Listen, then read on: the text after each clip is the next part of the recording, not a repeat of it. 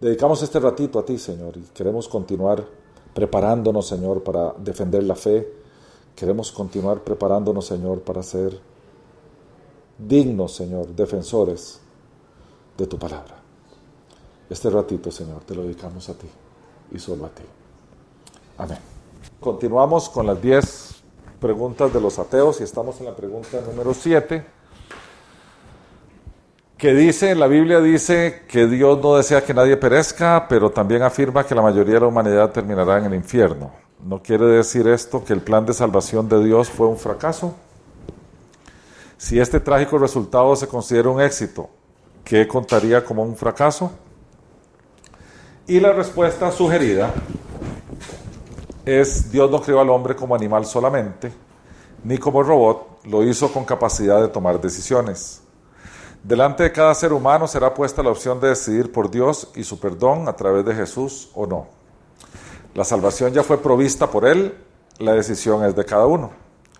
Sin embargo, pese a que todos hemos pecado y estamos destituidos de su gloria, Él extiende su amor y perdón a todos y sabe de antemano quiénes lo aceptarán y quiénes no.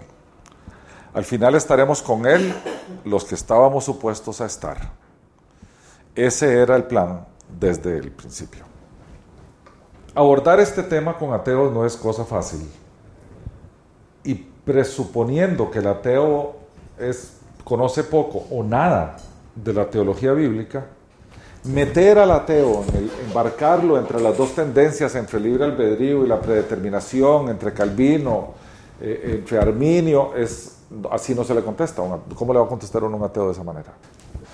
¿Cómo empezaríamos a responder esta pregunta a un ateo?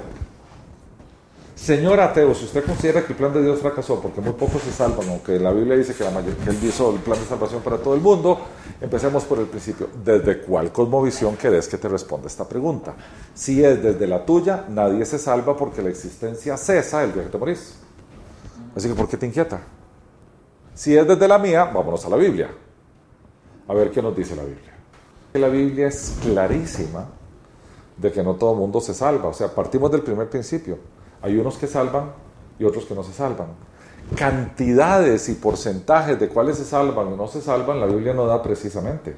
Lo que sí entendemos es que son muchos los que van por el, pasando por la puerta que es ancha y muy poquitos pasan por la puerta angosta, de acuerdo a lo que Jesús dice. Por tanto, nosotros deberíamos suponer que el porcentaje de gente que se salva es menor al porcentaje de gente que se pierde. Ahora, ¿eso representa un fracaso para Dios? A ver, fracaso desde tu perspectiva porque la mayoría se pierde, pero sería éxito desde la perspectiva divina si se salvan todo lo que dijo que se salvaban. Si es desde la perspectiva bíblica que estamos hablando, tenemos que respetar la soberanía de Dios en el sentido de que su gracia también es soberana. Él imparte su gracia a quien quiere, porque todos merecemos la condena. Y si se nos condenara a todos, Dios sería siendo un Dios justo porque nos dio a todos la retribución de nuestras faltas. Y ahora, si dentro de toda su justicia de condena a todo el mundo, Él decide salvar unos poquitos a través de la cruz de Cristo, eso no es una injusticia, es una declaración de amor y de misericordia, que de por sí estaba previsto desde el principio y por lo tanto su plan se cumple con precisión. Los teofóbicos sí leen la Biblia. Lo que pasa es que la, la leen con otros ojos. A ver, la Biblia, la Biblia te habla a vos dependiendo con los ojos con que la veas, porque es palabra viva, no es palabra muerta. Entonces, un creyente lee la Biblia y, extrae la Biblia una cosa, un ateo lee la Biblia y la extrae otra, un historiador lee la Biblia y saca los datos históricos. ¿Me explico? Porque son diferentes pero, pero, y después hay otra. Hay foros de ateos, blogs, websites y todo, donde un ateo se encarga de hacer la búsqueda en la Biblia y los demás dicen la Biblia dice. Hay gente que hay, libros de, que han sacado, publicado teólogos sobre las aparentes contradicciones de la Biblia y resuelven las aparentes contradicciones de la Biblia a partir de una correcta exégesis. Los ateos cogen esos libros, extraen las contradicciones y no ponen las chunches y los publican en los blogs. Pues porque eh, hay ateos de ateos. Por ejemplo, hay ateos pasivos que ellos pasan por la vida y sencillamente no son creyentes y se acabó. Pero hay otros ateos que están en el negocio de hacer ateos de un creyente. y entran en este tipo de discusiones. Que sería un proselitismo. Un proselitismo ateo. Porque ellos se sienten incomodísimos con los creyentes. Se van a salvar los que Dios dijo que se iban a salvar y por lo tanto el plan no fracasa porque se va a cumplir lo que Dios planeó. Muchos o pocos, ese es un concepto relativo, depende. Para vos son muchos o son pocos. Para vos qué importa tu opinión si de por sí no crees que exista nada después de la muerte. Muy feo decirlo, se puede decir de forma más bonita, pero la realidad. Pregunta número 8. El ser humano. La pregunta viene en este sentido. ¿Por qué Dios no creó los seres humanos de tal manera que libremente deseen hacer el bien, eliminando así la necesidad de crear un infierno para atormentar, eternamente a los impíos? Si la idea le parece imposible o contradictoria, ¿acaso no es esta la situación que se da en el cielo? A ver, Dios tiene, lo voy a refrasear, Dios tiene el poder para haber hecho a toda la gente buena y no haber creado infierno. El tema aquí es Dice, esta pregunta trae en sí misma una contradicción. Al crear Dios seres libres, los debe dotar con capacidad de decidir. De otra forma no serían libres.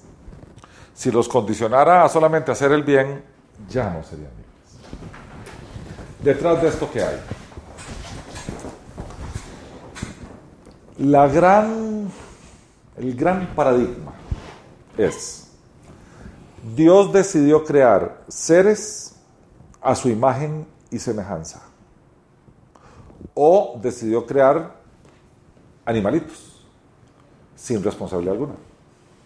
Porque ¿dónde es que entra el tema de la responsabilidad? En tu capacidad de decisión, ¿verdad? En otras palabras, las consecuencias que se derivan de tus decisiones. Ahí es donde está la responsabilidad, ¿verdad? No tiene ninguna otra. Entonces, Dios tenía, ver, una infinidad de opciones, pero vamos a tratar de reducirlas tratando de hacer una analogía cuando Dios hizo las cosas. Ok, voy a crear estos seres que están aquí. Yo quiero que estos seres me amen. Porque el propósito, y lo hemos visto en otras ocasiones, el propósito de nuestra existencia es devolvernos en amor hacia el Creador y adorarle por una eternidad.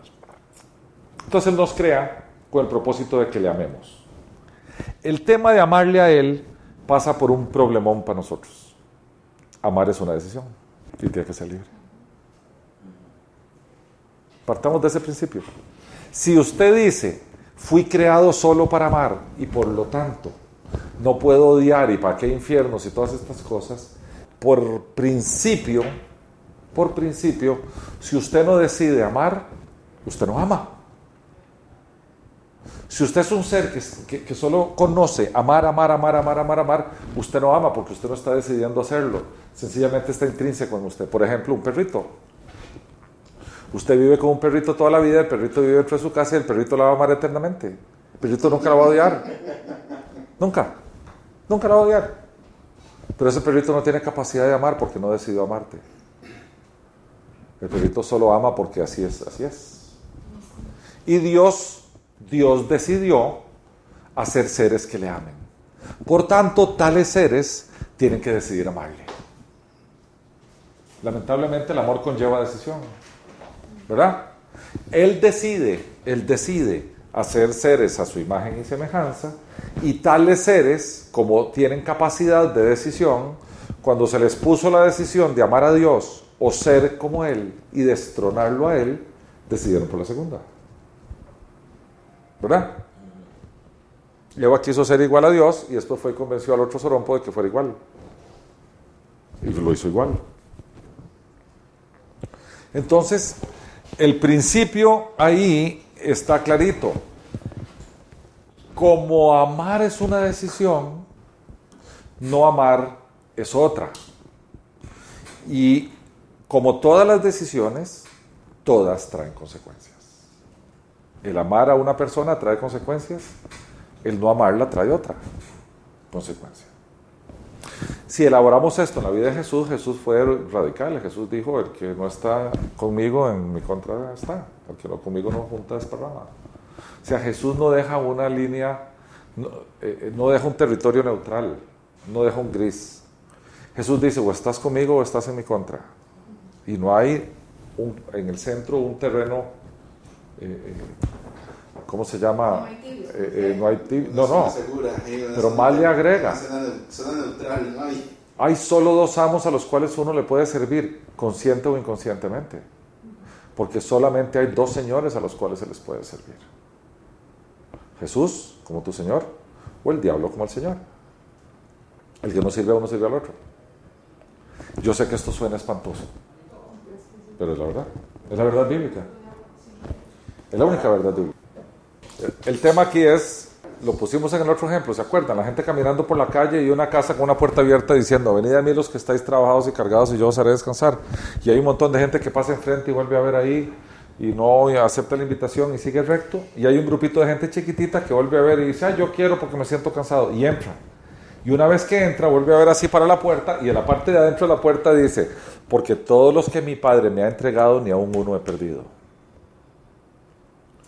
Entonces, de la parte de afuera hay una invitación, pero la parte de adentro se presupone que los que tenían que entrar desde afuera entraron. Sin embargo, porque aquí es donde entra el gran tema que hablamos hace dos o tres semanas. La soberanía de Dios versus la responsabilidad humana. Como Pablo lo esboza en, en la carta de Romanos.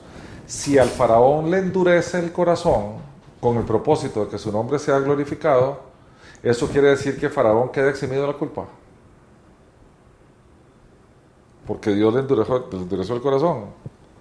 O si Judas Iscariote estaba predestinado para traicionar a Cristo, como lo estaba después de montones de profecías hechas por los montos y todo, en el momento que lo traiciona y se ahorca, y Jesús le asigna culpa porque hay de aquellos que hayan, eh, por los cuales el Hijo de Dios haya sido entregado,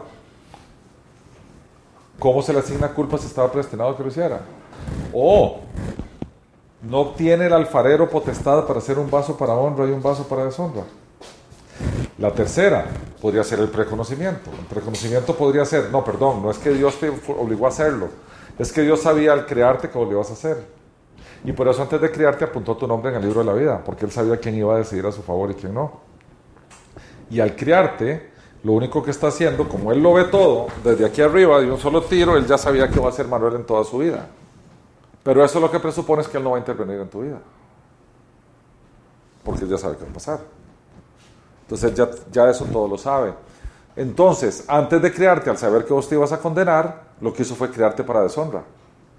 Porque Él ya sabía que te ibas a condenar vos mismo, con tu responsabilidad. Y a los que nos hizo, que nos vamos a salvar, sabía que nos íbamos a salvar antes de crearnos, entonces hizo vasos para honra. A eso le denomina uno la predestinación suave. La predestinación dura es la que Dios dijo, voy a crear a este chavalo para que se condene.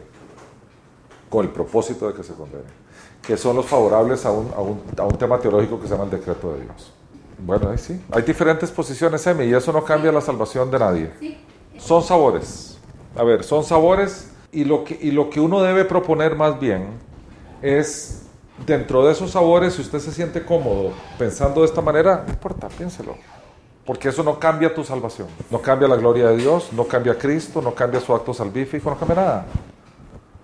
Son sabores. La clave cuando uno enseña es, que hay algunas doctrinas que son centrales de la Biblia que no son negociables. No son negociables. Cristo es Dios hecho hombre y murió por vos. Eso no es negociable. Solo hay un Dios y hay un solo mediador entre Dios y los hombres, Cristo Jesús. Eso no es negociable. En las doctrinas fundamentales bíblicas, esos no se negocian. Esas se enseñan tal cual.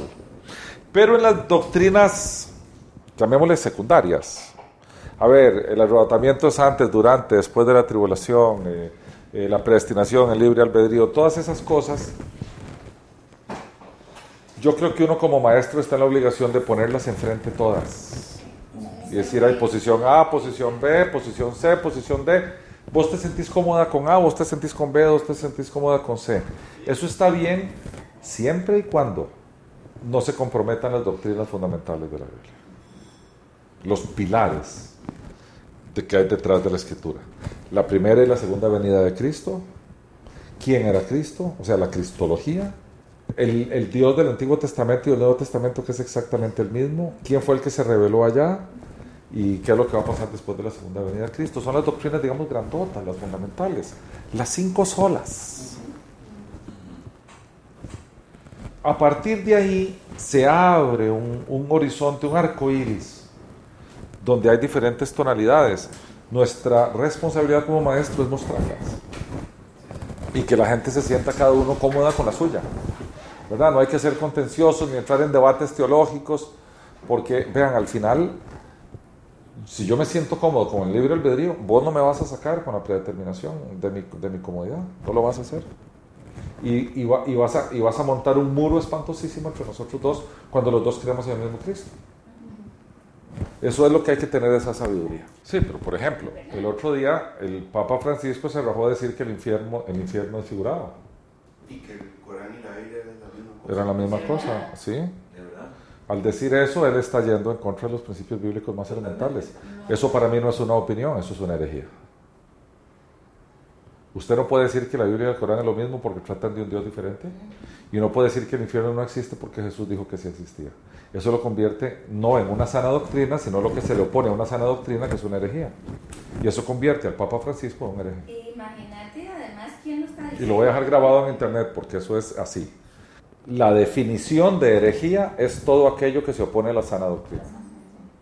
Que aquel que dicta doctrinas que se oponen a la sana doctrina son doctrinas herejes. Si usted quiere atraer gente con doctrinas herejes, lo que va a tener es un montón de herejes como, como seguidores. Muchos sí, porque a la gente le fascina, pero igual sigue siendo herejes. Mira, em, hace muchos años yo aprendí algo que me ha servido de mucho para estas cosas. Lore y yo íbamos a una iglesia muy bonita que tenía un, un- tiempo de alabanza muy rico ahí en Zapote y después ya salimos de ella. Pero era un poquito tradicional, pero bonita. En aquel tiempo estaban saliendo, estaban entrando de moda todos estos temas de los géneros musicales cristianos, alabanza, adoración y todo este tipo de cosas. Y aparecían los merengues como música de oración, de, de- de alabanza. Y uno le cuesta. Créeme que uno le cuesta y, y de repente hoy ve, hoy en día uno ve conciertos cristianos, como una peliculilla que vimos ayer, que en una graduación de un colegio cristiano hay un grupo cristiano hablando que Jesús y Jesús y, y vos ves a los alumnos. Y vos ves- y vos ves a los alumnos que lo que menos tienen es de cristianos alabando a Cristo. Porque la música, independientemente de la letra, adormece. Si usted se queda viendo en los conciertos de Jesús Adrián Romero, por ejemplo, en el Estadio Nacional, y usted se va al estadio y empieza a ver a la gente, y la gente está cantando, repitiendo como lora, la gente no sabe qué es lo que está cantando. La gente no entiende lo que la letra dice. Lo que la gente se va es en la melodía. Y en términos generales, usted oye, a ver, ejemplos hay sobrados. Rock. Hay miles de personas que cantan canciones y tonadas de rock en inglés y no hablan inglés. Les gusta la tonada y por lo tanto no saben qué es lo que están diciendo, pero les gusta la tonada. En, en cristianismo es exactamente igual. La gente, aunque habla el idioma y las letras están ahí, la gente ni siquiera tiene idea, idea de lo que está cantando. ¿Verdad? Sí, pero es el mismo modelo del pastor de hoy en día. El pastor que tiene una iglesia y se dedica a ella, él tiene que cobrar porque tiene que vivir. Ese es el modelo bíblico. No lo veo yo en ningún lugar. En mega iglesias, en la- en la iglesia del primer siglo, yo no lo veo. Yo no veo pastores cobrando en el primer siglo. De igual manera, músicos que eh, eh, em, subían por el templo, por las gradas del templo cantando salmos. Sí, ellos vivían del diezmo de la gente porque había templo y había que darles diezmo. Se desaparece el templo y arranca el cristianismo. ¿Vos no ves músicos en la iglesia primitiva? No ves eh, alabanza y adoración con unos maes y, y no los ves. Entonces, todo depende del modelo eclesiástico, el modelo de iglesia. Sin querer criticar el actual, lo que yo quería decirles a ustedes es que Dios hizo la humanidad distinta. Somos seres diferentes. Pese a que tenemos, digamos, entre los creyentes mismos, somos creyentes muy distintos. Entonces Dios se la jugó para hacer iglesias distintas. Entonces hay iglesias que son para unos, hay iglesias que son para otros, y hay iglesias que son para otros, y hay otros que son para otros, y hay otros que son muy chiquiticos, y grupitos chiquiticos, y hay otros que es mega iglesias, y no sé qué, no sé cuánto. Y- y- y uno no puede generalizar diciendo todas las iglesias que se reúnen los domingos son malas. Como tampoco puede generar diciendo todos los grupitos pequeños son buenos, pues yo conozco grupitos pequeños malos. ¿Me explico? Dios sí es un Dios diverso y por lo tanto hace iglesias diversas. Ese es el tema. Entonces, nosotros tenemos ciertos privilegios que nosotros no tienen. ¿Cuál es? Somos estudiosos. Y como somos estudiosos, nos metemos, analizamos, vemos y tenemos la gran bendición de saber desde la perspectiva bíblica por dónde es que el Señor prefiere sus cosas. Ahora bien, el ejemplo que yo pongo siempre es Oasis de Esperanza, que es la mega iglesia que está en Moravia y que tiene su doctrina, la que tenga. De ahí Dios se ha valido para salvar gente. De ahí. Y después salen por otro lado. O la gente que va al centro evangelístico de Zapote. Eh, eh, eh, todos aquellos que cobran y pasan y le sacan plata a la gente y todo ese tipo de cosas. De ahí salen grupillos de gentes que después salen desilusionados a otras iglesias o de repente estudian mejor la Biblia y se dan cuenta. O sea lo que sea, aunque la iglesia quede descalificada, eso no quiere decir que el Señor no la deja de usar descalificada y todo para salvar gente. Por eso. es que son cristianos tallados, o sea, y no van a dejar de ir ahí porque les gusta ir de la prosperidad. En, yo, en todo eso. Yo les voy a decir una cosa. Desde que yo leí en la Biblia Nabucodonosor, mi siervo, yo entendí que Dios usa lo que sea. Lo que sea. O sea, no, es, no va a ser uno, no va a tomar uno como excusa de que uno dice, bueno, entonces puedo hacer lo que me dé la gana y de por sí Dios me va a usar para salvar gente. No es cierto. Uno tiene que ser apegado a sana doctrina, pero tiene que entender que de todos estos lugares el Señor va a sacar gente y eventualmente los va a traer a la sana doctrina, pero, pero de ahí, ahí pasan cosas, pasan cosas, yo no soporto, yo a veces estoy cambiando el canal y me encuentro con enlace y, y por alguna razón me quedo cinco minutos viendo para que el hígado se despedace y después paso. Porque hay que estar enterado, pero no da para tanto el hígado, entonces hay que darle el perillazo. Eh, em, ahora que me ha tocado viajar por ciertos países de Latinoamérica, cuando oigo a los taxistas hablar de las iglesias cristianas, le da a uno mucha vergüenza. la viejita que le robaron la casa y el no sé qué, no sé cuánto, y uno diciendo cristiano y, y, de repente te identifican con ese... ¿Verdad? Pero bueno, bueno, sigamos con la pregunta número 9. Esta pregunta, para los fideístas, los fideístas o personas que dicen que la fe se autojustifica. ¿Es justo o racional por parte de Dios ocultarse a sí mismo, de modo que solo pueda ser conocido por fe? Y aparte de eso, insistir en que cada ser humano le encuentre escogiendo la única, escogiendo la única correcta entre cientos de incompatibles religiones. En otras palabras, la pregunta tiene que ver con qué Dios más malvado. Hay un montón de religiones, Él te pide que creas por fe, se oculta detrás de esa y descalifica a todos los demás. Sí, eso dice el ateo. El ateo dice, a mí me parece que este es un Dios malvado. Yo tengo la primera pregunta. Hay una revelación inicial que es fe de Dios también. Yo tengo que, tengo que partir de una pregunta, de nuevo. Estamos en la cosmovisión cristiana, ¿verdad? Estamos en la cosmovisión cristiana. La primera pregunta aquí es, ¿Dios se oculta? Porque hay que agarrar, recuérdense que al puro principio, al puro principio de que hicimos las 10 preguntas de los ateos, dijimos, hay que agarrar las preguntas, leerlas muy bien y desgranarlas. ¿Se acuerda que dijimos eso? Empecemos a desmenuzar esta.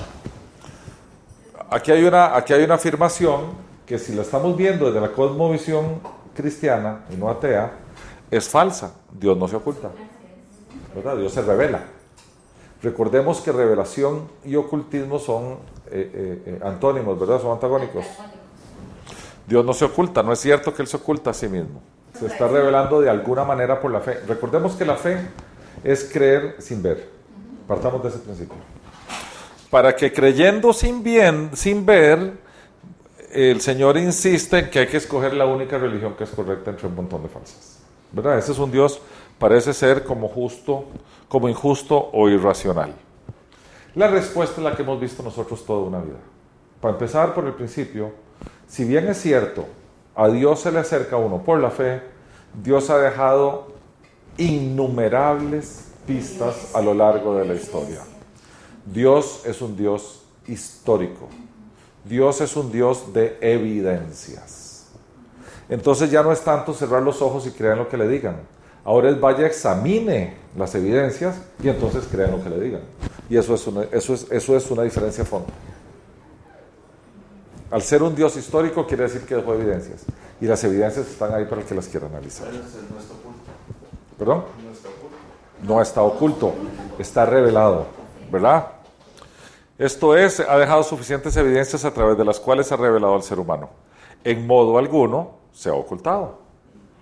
Dejó su palabra escrita y revelada de modo que cualquiera lo pueda encontrar.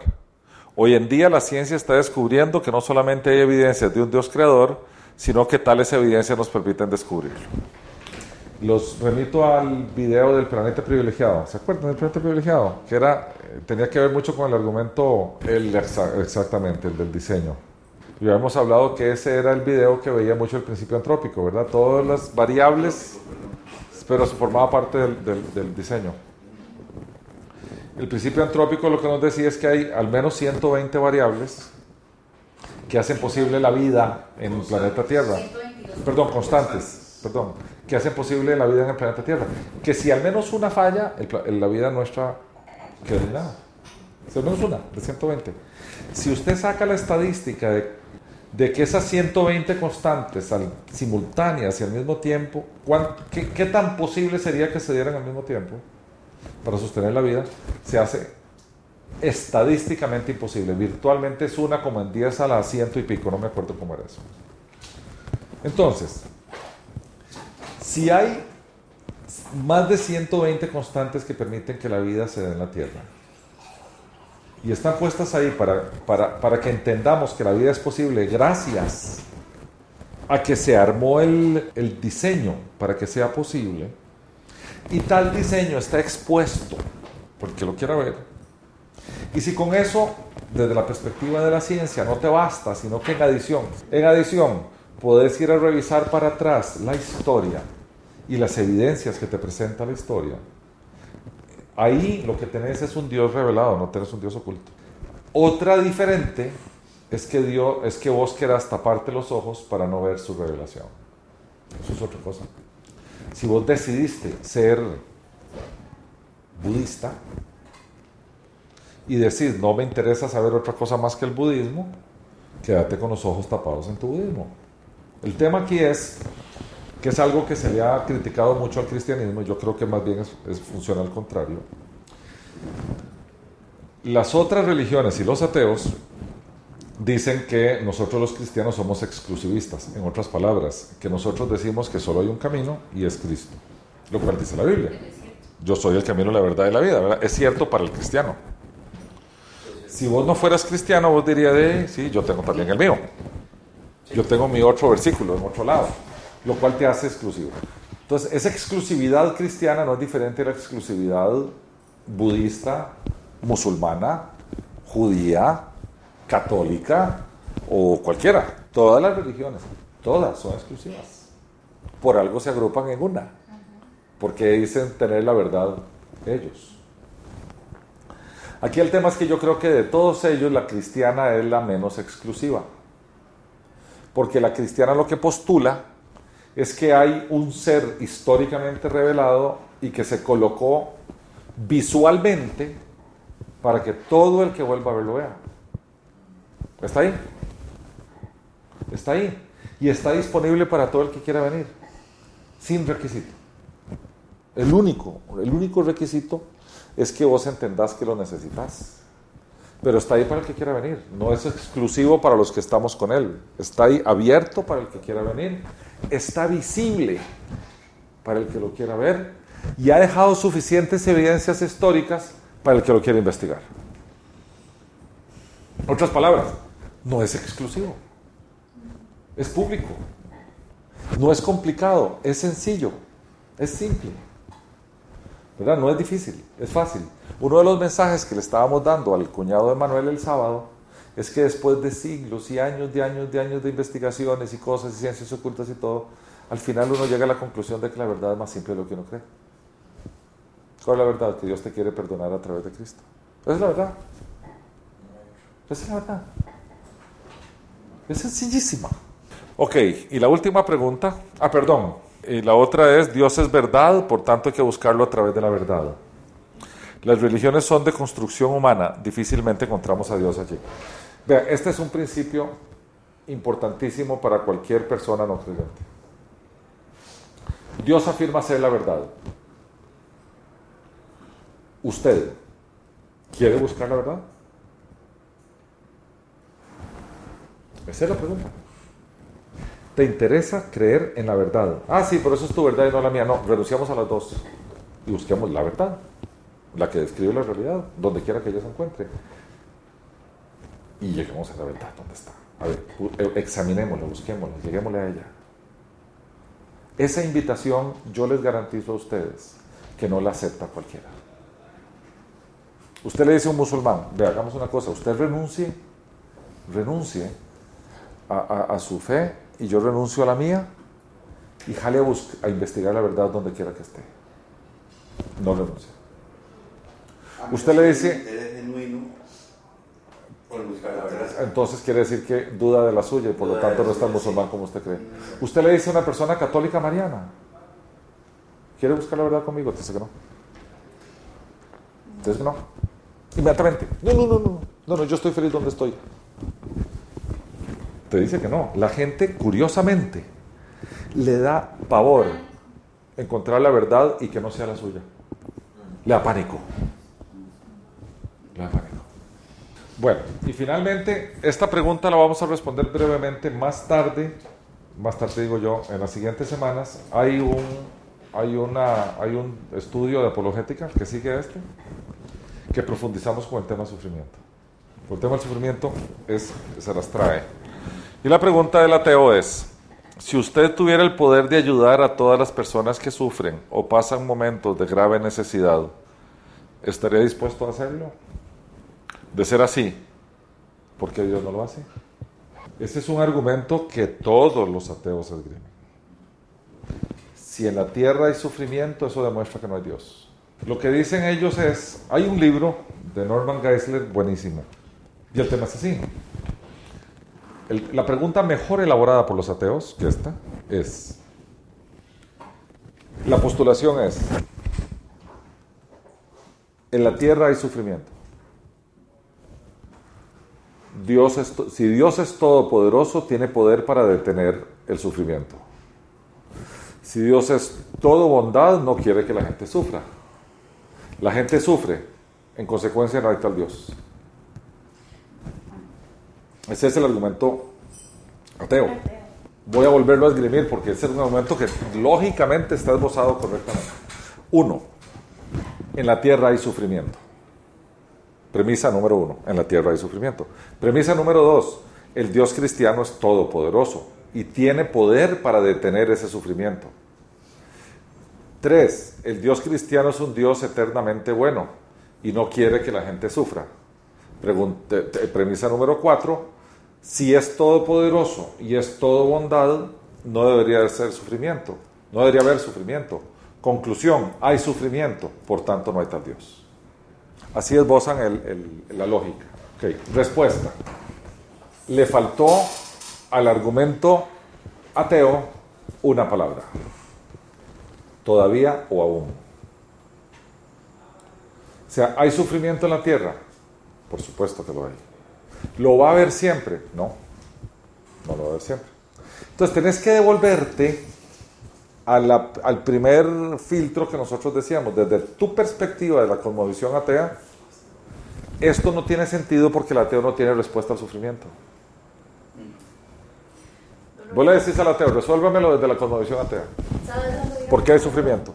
Pero el problema es este, el problema no es creer en el sufrimiento, el problema es buscar el origen del sufrimiento. Y no es una consecuencia. Porque hay, porque hay, porque hay si vos querés entrar en la problemática de la cosmovisión atea relacionada con el sufrimiento, tenés más preguntas que esta. Desde, desde la cosmovisión atea, no desde la cristiana, porque aquí nos están preguntando desde la cosmovisión cristiana, ¿verdad? Desde la cosmovisión atea, desde la cosmovisión atea, estrictamente atea, es viva lo mejor que puede el día de hoy, porque después de que usted se muera no hay consecuencias. Esa es la cosmovisión atea. ¿Cuándo empieza a dolerte la cosmovisión atea? Cuando el que está enfermo es un hijo. Cuando el que está enfermo es la mamá. Cuando el sufrimiento se acercó a tu vida. O cuando sos vos. O cuando sos vos. Y no tenés respuesta. Porque la cosmovisión atea no tiene respuesta para el origen del sufrimiento. Eso es lo primerísimo que tenemos que aprender nosotros. Porque los ateos todos tienen a flor de boca, a flor de labio, el tema del sufrimiento. Y lo primero que te preguntan como cristiano es, ¿por qué hay sufrimiento si existe un Dios? Entonces, otra vez, otra vez, si querés que te lo responda desde la cosmovisión atea, te voy a hacer una pregunta. ¿Cuál es el origen del sufrimiento? No existe. No tiene respuesta el ateísmo al origen del sufrimiento. Uno. Dos. El ateo postula en términos generales, como esta vida es la única que vivimos, ¿cómo hemos de vivirla? Como te dé la gana. Como te dé la gana, pero Está como, te dé la gana, proporcionando la mayor cantidad de placer a tu vida. Eso debería, ser- debería tener sentido. Viva el día y vívalo todo lo bien que pueda, porque acuérdese que si usted se muere no hay nada más. Pero hay un humanista Ya empezás a, a sacar, empezás a sacar a- las ramificaciones. Pero en términos generales, al humanista mismo. ¿Para qué sos humanista si de por sí que al final del camino no hay nada? ¿Para qué vas a ir a ayudar a los pobres, vos privándote de placeres, si la ayuda a los pobres en nada te ayuda a vos, ni en nada ayuda a nadie, salvo el disfrute del día, si sos ateo? ¿Qué sentido tiene ayudarle a otro que está en dolor? Dejando vos de participar del ratito de placer que podrías tener de forma egoísta. ¿Qué sentido tiene? De por sí que no hay consecuencias. Mejor desaparezcamos a los pobres todos, exterminémoslos. Si vos sos ateo, buen ateo, eso quiere decir, estás convencido que no hay vida después de la muerte, Eso me hace que no, no, ¿Verdad? no me importa el, el, el, el, el- el- el otro. no debería importarte. No, yo le voy a No, decir. a ver, no debería importarte. Entonces salen los, los colores y los sabores diversos. El ser ateo es un ejercicio intelectual. No es un ejercicio espiritual ni es un ejercicio emocional. Es un ejercicio intelectual. Intelectualmente hablando, la persona se hace atea. Porque aún el teofóbico que tuvo una pésima experiencia con, con algún clérigo y entonces se hizo enemigo del clérigo y entonces por lo tanto de Dios y le entra una cólera, aún ese en el fondo no, no es tan ateo como el que intelectualmente decide serlo. Es un ejercicio intelectual. Entonces, al ateo intelectual, cuando le preguntas cuál es el origen del sufrimiento, se queda sin respuesta. No sabe cuál es. Entonces, como no la tiene, la siguiente pregunta que le vas a hacer es, ¿y por qué sos solidario? Porque hay ateos solidarios, hay ateos morales, hay ateos éticos, hay ateos que se preocupan por la comunidad y mucha cosa de esa, ¿verdad? La pregunta curiosa sería, ¿qué te motiva? Porque si no hay vida después de la muerte y no hay un ser que te dice, ame a su prójimo, ¿verdad? Un, un punto de referencia aquí arriba de divinidad, si no existe tal cosa, cada cosa que hagas por alguien más que no sos vos, te priva a vos de algo que debiste haber tenido vos, porque la filosofía fundamental del ateísmo, al no creer que hay vida después de la muerte y no creer que hay un Dios aquí arriba, es trate de disfrutar de la vida a plenitud, porque solo esta vida tiene, en su, en su esquema fundamental. Eh, los epicúreos, por ejemplo, los griegos eran así, ¿verdad? Entonces, claro, aquí se abre, se abren los humanistas, se abren los naturalistas y se abren varios aquí para, para abajo que son menos insensibles y son más solidarios, pero cuando aterrizas en la pregunta, ok, decime una cosa, ¿por qué estás ayudando al vecino que está muerto de hambre? Ah, pobrecito, porque el vecino tiene que comer y a mí me da una gran cosa que se mueran esos chiquitos de hambre. ¿Y qué importa? Si la existencia, desde la perspectiva del ateo, es meramente accidental, es coincidental. Vos no naciste porque un Dios te hizo nacer, sino que naciste por un accidente evolutivo desde hace millones de años. Sos, un accidente biológico. Y como accidente disfrutar, porque sos un accidente. Tu moral no tiene consecuencia, tu ética no tiene consecuencia. Aunque la tengas, no tiene consecuencia, porque vos sos un accidente biológico. Vos no tenés un origen divino ni tenés una conexión con divinidad alguna. Seguís siendo un accidente biológico. Sos obra de la casualidad, sos obra del caos. Eso es lo que postula el ateo. Mi origen es el caos, mi origen es la casualidad, mi origen es el azar, porque soy un accidente biológico. Desde la perspectiva del creyente, porque es desde donde hay que contestar la pregunta, ¿verdad? Porque desde la perspectiva del atea no tiene sentido la pregunta. ¿Por qué no la tiene? Porque el ateo no tiene respuesta a la pregunta, dame la causa del sufrimiento. No tiene esa respuesta. No la tiene. Vos querés buscar el origen del sufrimiento para justificar a Dios. Yo te reto a que lo encontré sin Dios. Pero ok, salgámonos de la cosmovisión atea y entremos a la cosmovisión cristiana. ¿Qué es lo que te dice la cosmovisión cristiana? El sufrimiento es parte de la vida. No había sufrimiento antes de la caída, no va a haber sufrimiento después de la caída. Por tanto, el Dios Todopoderoso y el Dios Todo Bondadoso sí va a resolver el sufrimiento. La Escritura nos dice que sí lo va a resolver. Va a llegar un momento más allá del cual no hay más dolor. Eso dice la Escritura, Apocalipsis 21, ya no hay más llanto ni hay más dolor, se acabó el sufrimiento. O sea, hay sufrimiento todavía. Pero este Dios lo que hace es tomar el sufrimiento y volcarlo a su favor para que aquellos que han de venir a Él vengan. Porque entiende que el ser humano llega a Él en términos generales, hay algunas excepciones, pero en términos generales, el ser humano llega a Él a través del sufrimiento. Porque el dolor y el sufrimiento generalmente vienen como resultado de acciones de la humanidad como un todo y del ser humano en particular. Tenemos que tener claro que en la cosmovisión cristiana, el estado actual de las cosas es temporal. Es temporal. Todo esto va a acabar. Va a llegar un punto más allá del cual no hay dolor. Entonces el Dios Todopoderoso y bondadoso sí lo va a resolver, pero lo va a resolver cuando haya entrado el último. Y mientras tanto va a usar el sufrimiento como megáfono para que entren los que han de entrar. El sufrimiento. El sufrimiento tiene algunas causas interesantes.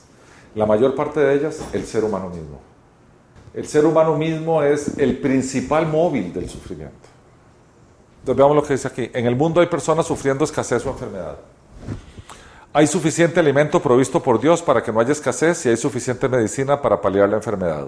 Sin embargo, el ser humano acumula con indiferencia. Para eliminar las causas del sufrimiento, habría que eliminar al ser humano. ¿Usted quiere eliminar el hambre del mundo? Distribuya mejor la, riqueza del mundo, alcanza. ¿Usted quiere paliar o quiere disminuir el nivel de enfermedad que hay en el mundo? Haga disponible la medicina que en el mundo hay, que es suficiente.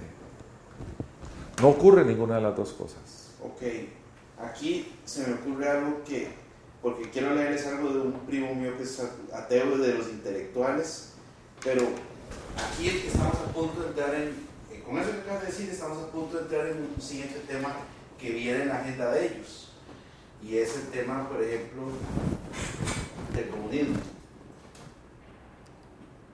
Ajá. Como, o sea, porque entonces, sabemos que, porque ellos se van por ese lado.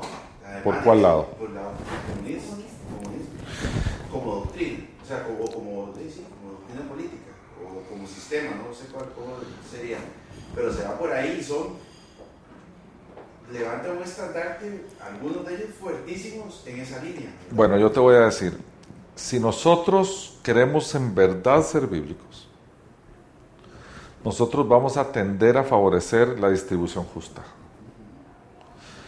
Esa doctrina es mucho más vieja que el comunismo de Karl Marx. Mucho más vieja. Mucho más vieja. Ahora, tenés que ver la escritura de forma integral. ¿Dios respeta la propiedad privada? Por supuesto que sí. Eso va contrario al comunismo. Dios levantó hombres como Abraham, Dios levantó hombres como Salomón, y Dios levantó hombres... A ver, Dios no está opuesto a la riqueza, está opuesto a la idolatría de la riqueza. Pero si Dios no hiciera ricos, no tiene quien vea por los pobres. A, a, quien Dios se opone y por lo tanto dice que es más fácil que pase un camello por el ojo de una aguja que un rico entre en el reino de los cielos, a lo que se opone es al rico egoísta que entiende que le da hasta cierto punto lo que Dios le ha dado, le da suficiente o le da basto para vivir una vida buena y agradable, pero agarra el resto y lo acumula en vez de distribuirlo y ayudar a los que no tienen. A eso es a lo que Dios se opone. Dios no se opone a la propiedad privada. En ningún lugar. Dios no se opone al ahorro. Alaba las hormiguitas. Las hormiguitas que acumulan en el verano para cuando vengan los inviernos. El Dios le dice, sea usted como las hormiguitas, ahorre. Porque usted sea inteligente. Vienen, hay vacas gordas y hay vacas flacas. ¿Verdad? Entonces Dios no se opone a la propiedad privada. Por el contrario. Pero lo que Dios sí se opone es al egoísmo de la propiedad privada. Porque vos podrías, sin privarte de tu nivel de vida, ayudar a un montón de gente que no ayudas. Porque crees que esos recursos te pertenecen. Y pones toda clase de excusas para no ayudar, el vagabundo, el pillo, el delincuente, el drogadicto, el que sea, lo que vos quieras poner. Hasta que te encontrás en lugar de aquel. Entonces ya querés que te ayuden. Pero no es el comunismo la solución, es el comprender que vos, Dios te provee a vos, te provee, no al Estado, a vos te provee de medios suficientes para vivir, pero te excede esa provisión, te da en exceso para que el exceso lo tomes y ayudes a otros solidariamente. ¿Okay? Dios te dio privilegios que no le dio a otros. Sí, entonces, ¿qué vas a hacer con esos privilegios? ¿Ayudas a otros o lo metes en el granero para que digas, alma mía, qué feliz estoy, voy a construir más graneros? Y el Señor va a venir y te va a decir, necio, no sabes que hoy en la noche vienen a pedir tu alma. Pero no es comunismo. Sí, no, no, me quedó muy claro. No es comunismo. ¿Ok? Sea, El ateísmo es una religión. Ajá. ¿Ustedes se acuerdan lo que dijimos al principio de este curso? Que se requiere mucha fe para ser ateo. Para ser ateo. Vos sabés que con, con mi hermano ateo yo he tenido algunas conversaciones perturbadoras. Porque dependiendo del ateo, así la causa de su ateísmo. Porque no todos los ateos son iguales y no todos tienen las mismas causas. A mi hermano le dio un cáncer de próstata y de repente cambió de ateo a agnóstico, que es un paso. De decir no creo, pasó a decir no creo ni dejo de creer. ¿Verdad? Es, es- es como un pasítico, porque cuando se avecina tu muerte, las cosas cambian completamente de perspectiva. Completamente. A ver, la muerte no es, no es nada sencillo de abrazar. La muerte a todos nos causa o temor o incertidumbre o las dos cosas. No es cierto que la gente esté feliz porque se va a morir. Yo todavía no conozco a nadie feliz que se va a morir. Hay cambios en la forma de ser de las personas conforme, conforme ese momento va llegando cuando son, por ejemplo, enfermos terminales. Si son creyentes, empiezan a, a- a tener como una... Como, como que la fase para irse empieza desde días antes y ellos empiezan a sentirse más en paz conforme van saliendo. Con esto no quiero generalizar, porque habrá algunos que igual les dio horror hasta el día de su muerte y habrá ateos que no sé, que se mueren tranquilos. No, no quiero generalizar con esto. Pero en términos generales, a ver, les voy a contar una historia. Ahora que andaba en estos viajes, andaba con un asesor de banca y en algún momento del viaje eh, salió el tema cristiano y esto y el otro. Entonces yo le conté un poquitico de unánimes y estas cosas y me dice chaval, mira, pero ¿cuál es la necesidad de creer en algo? Le digo, porque el ser humano se ha hecho sus preguntas existenciales desde que, desde que el ser humano es ser humano. ¿De dónde vengo? ¿Para dónde voy? ¿Por qué estoy aquí? ¿Y cómo me tengo que comportar mientras estoy aquí? Esas son cuatro preguntas existenciales que el ser humano se las ha hecho siempre. Buscando las respuestas, generan religiones y creencias y cosas. Me dice, pero ¿para qué, ¿para qué preguntarse eso? ¿Qué importa de dónde vengo? ¿Qué importa dónde voy? ¿O qué importa? ¿Para qué preguntarse eso? Digo, ¿vos sabes qué? Y es que lo tenía clarito porque acaba de leer un artículo hace poquito. Un porcentaje muy elevado de gente no se hace estas preguntas hasta que cumple 40 años. Claro, hay jóvenes fogosillos que se las empiezan a hacer, y, pero la mayoría de la gente no se hace esas preguntas porque está ocupado viviendo la vida, estudiando, yendo a la U, haciendo esto, haciendo lo otro, haciendo investigaciones y, y- y- y pues que no le paran, fiesta, Todavía mejor. si no, no le paran bola. Pero apenas cumplir los 40, que ya pasaste más del 50% de tu vida, o sea, te quedan menos años de vida de los que has vivido. Empezás a preguntártelas. Te las empezás a cuestionar. Bendecimos tu nombre, Señor. Hoy te damos gracias por juntarnos en este lugar otra vez. Hoy finalizamos, Señor, el análisis de las 10 preguntas más frecuentes de los ateos, Señor. Y en verdad, con todo esto que hemos hablado, discutido, no sabemos a dónde, Señor, va a aterrizar esto. No sabemos quiénes van a escuchar esto, Señor. No sabemos a dónde va a llegar tu mensaje. Lo que sí sabemos, Señor, es que tú eres un Dios de propósito. Tú eres un Dios de planes. Tú eres un Dios de ejecución. Nosotros nos disponemos, Señor, a ser instrumentos en tus manos para esa ejecución. Y te damos gracias por el privilegio de servirte, Señor. Bendecimos tu nombre y te alabamos, Padre. Te damos gloria y alabanza a ti, solo a ti, al Rey del universo, al soberano, al único y sabio Dios. Sea la gloria por siempre. Amén.